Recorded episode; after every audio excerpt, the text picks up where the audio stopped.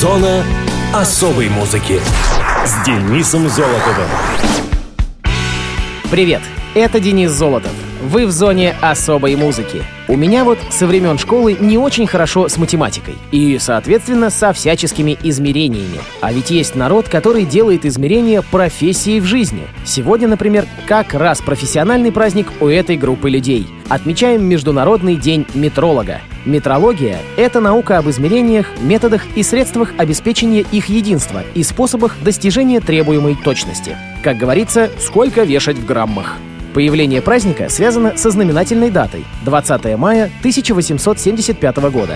В этот день в Париже на дипломатической метрологической конференции представители 17 государств, включая Россию, поставили свои подписи под знаменитой метрической конвенцией, первым межправительственным соглашением о научно-техническом сотрудничестве, заложившим фундамент единого международного метрологического пространства. В преддверии Всемирного дня метрологии по сложившейся традиции в прессе публикуется послание директора Международного бюро мер и весов к метрологической общественности. В России Всемирный день метрологии начали отмечать с 2004 года. Так что всем желаю не быть обвешанными в магазинах и обсчитанными при разнообразных замерах. Семь раз отмерь, один отрежь. Отличный слоган. А мы будем сегодня заниматься замером музыкальных дат и событий третьей недели мая. Мус-именинник. 15 мая 1948 года родился Брайан Ина, британский композитор, специализирующийся в области электронной музыки, неакадемических жанров и стилей. Он считается одним из основателей стиля ambient. Брайан Ина родился в городе Вудбридж, расположенном в Суффолке, в Англии. До 16 лет учился в колледже Святого Иосифа, который принадлежал монашескому католическому ордену Де Ла Селле. После колледжа Брайан поступил в Ипсвичскую школу искусств. Вскоре выяснилось, случайно сделанный выбор оказался удачным. Школа была основана просветителем Роем Эскотом и заметно выделялась среди других английских школ. Практика преподавания была направлена на саморазвитие и расширение способов восприятия, нежели на какие-то специализированные технические дисциплины. Брайан, чувствовавший потребность в творческой самореализации и не желавший становиться офисным работником, оказался в нужной сфере. Вместо того, чтобы просто сидеть и рисовать, мы учились обретать себя в горячих дискуссиях и различных проектах, направленных на самопознание и самопостижение, говорит он. Большое влияние в этот период жизни на Ина оказал художник и музыкант Том Филлипс. В те два года, что там учился Ина, школу посещает знаменитый авангардный композитор Корнелиус Кардье, заинтересовывая Брайана музыкой минималистов и музыкальными экспериментами. В 1965 году Инна покидает Ипсвич и переводится в Винчестерскую школу искусств, традиционное заведение, в котором эксперименты приходилось держать в тайне, из-за чего большинство студентов считали Инна несколько странным. Преподаватели, считавшие Инна талантливым и умным молодым человеком, стремились отговорить его от занятий ерундой и выбрать что-нибудь серьезное. Однако Брайан вместе со своими сокурсниками и гитаристом Энтони Грефтоном основывает группу Maxwell Demon. Записанная в Рождество песня Элис Би Compton Blues на долгое время остается единственной песней Ина. Свою серьезную карьеру Брайан Ина начал в качестве клавишника и специалиста по звуковым эффектам в группе Roxy Music в начале 70-х. Впоследствии, помимо сольной деятельности, он сотрудничал с такими музыкантами и группами, как U2, Talking Heads, о которых мы говорили в прошлом выпуске, и Дэвидом Боуи, Элвисом Костелло, Genesis, Coldplay, Натали Имбрули и многими-многими другими. Инна также написал звуковую тему операционной системы Windows 95, которая используется при входе и в другие операционные системы этого семейства. В 1987 году Инна приезжает в СССР и сотрудничает с группой «Звуки Му», который продюсировал одноименный альбом. В 1997 с женой и двумя дочерьми он жил в Санкт-Петербурге. Там общался с группой «Новые композиторы» Борисом Гребенщиковым и Севой Гакелем из «Аквариума». Также оказал техническую поддержку группе «Нож для фрау Мюллер» в записи альбома «Алло, Супермен», предоставив им свой компьютер Macintosh для записи. В 2010 году Брайан Ина выступал в Большом зале Санкт-Петербургской консерватории с лекцией «Что такое культура и зачем она нам?». Брайана Ина некоторые называют основоположником жанра ambient, а его ранние альбомы — музыкальными определениями жанра. Записанный Ина в 1978 году альбом Ambient One Music for Airports был признан западными критиками как альбом, оказавший наибольшее влияние на ambient. Эта работа попала на первое место в рейтинге 25 самых значимых альбомов в стиле ambient в истории. На этой неделе маэстро исполнилось 69 лет. Поздравляем! Брайан Ина, Deep Blue Day. Откиньтесь на спинку кресла и наслаждайтесь.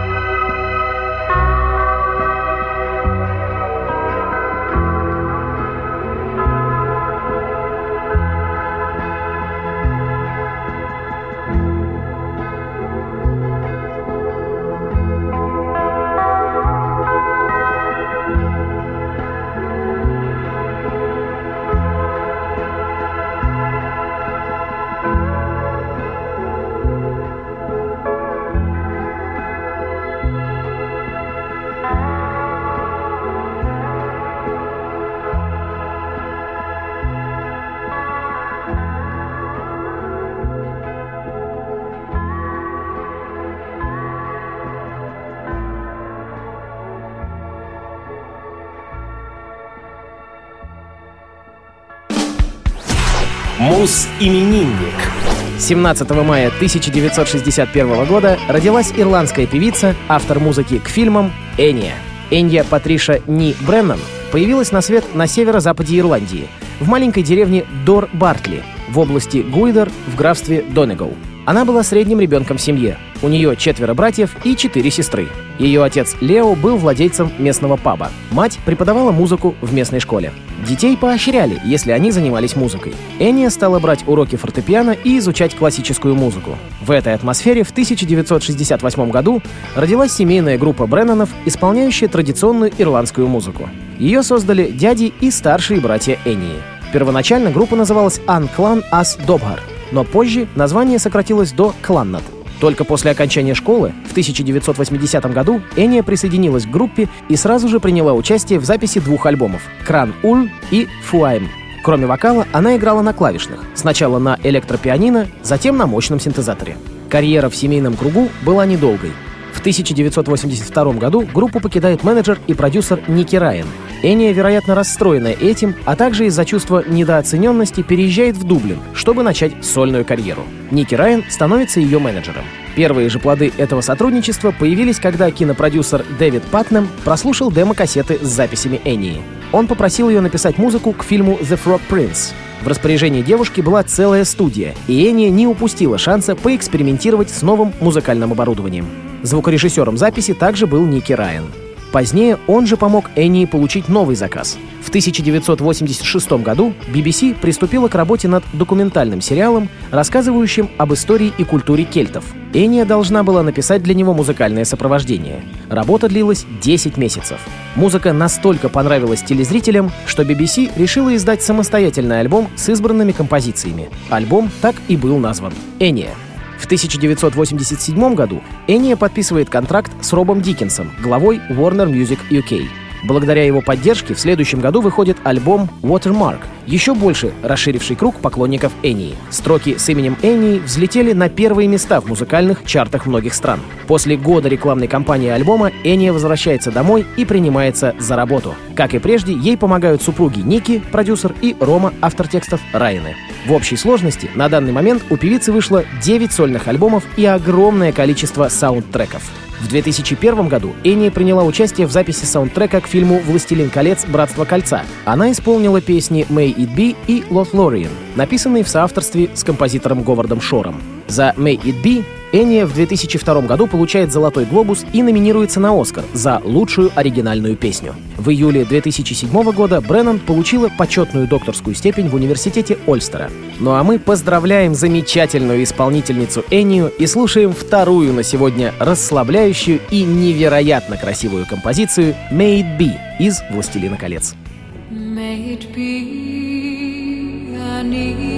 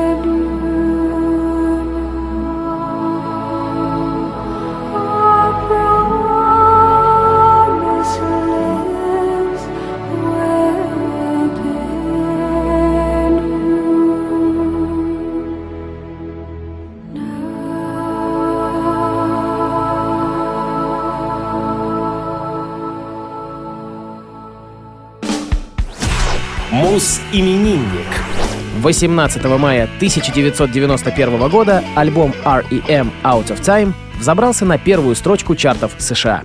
Out of Time с нарушением сроков или не в такт седьмой студийный альбом американской альтернативной рок-группы. Он был издан на лейбле Warner Brothers. Благодаря этой записи R.E.M. выросли от просто культовой американской группы до мейнстримового интернационального коллектива. Альбом возглавил чарты по обе стороны Атлантики, пробыв 109 недель в американском хит-параде, две недели на его вершине и 183 недели в британском чарте, одну неделю возглавляя его. Продан диск был в количестве 4,5 миллионов копий в США и более 18 миллионов копий по всему миру. Он получил три премии Грэмми в 1992 году, одну в номинации «Лучший альтернативный альбом» и две за сингл «Losing My Religion». Пластинка сочетает в себе элементы попа, фолка и классической музыки комбинации начатой на предыдущей работе группы диски под названием Green с уклоном в сторону кантри. Эта музыкальная концепция была продолжена на следующей пластинке Automatic for the People. Для первого сингла была выбрана песня Losing My Religion, которая стала самым большим хитом группы в США. Out of Time стал первым альбомом команды, который достиг вершины чартов по обе стороны Атлантики. Однако, несмотря на такой успех, музыканты не стали организовывать концертного тура. Диск также стал самым продаваемым у коллектива в Германии. Там было продано более миллиона 250 тысяч копий. Out of Time — первая пластинка R.E.M., изданная большим тиражом на компакт-дисках. В Испании был проведен художественный конкурс для рисунка на обложку альбома.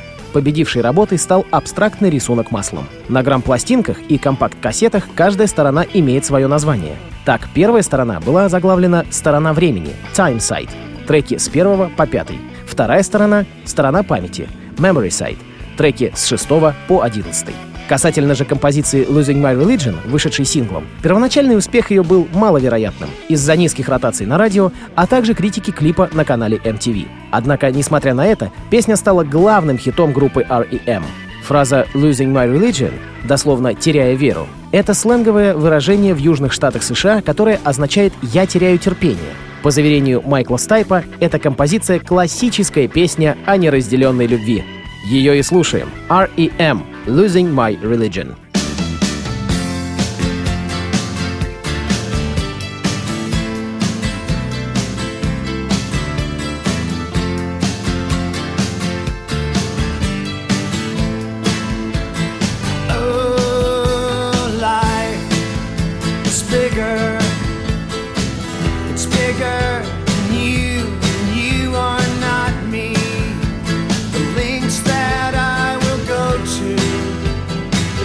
presence in you.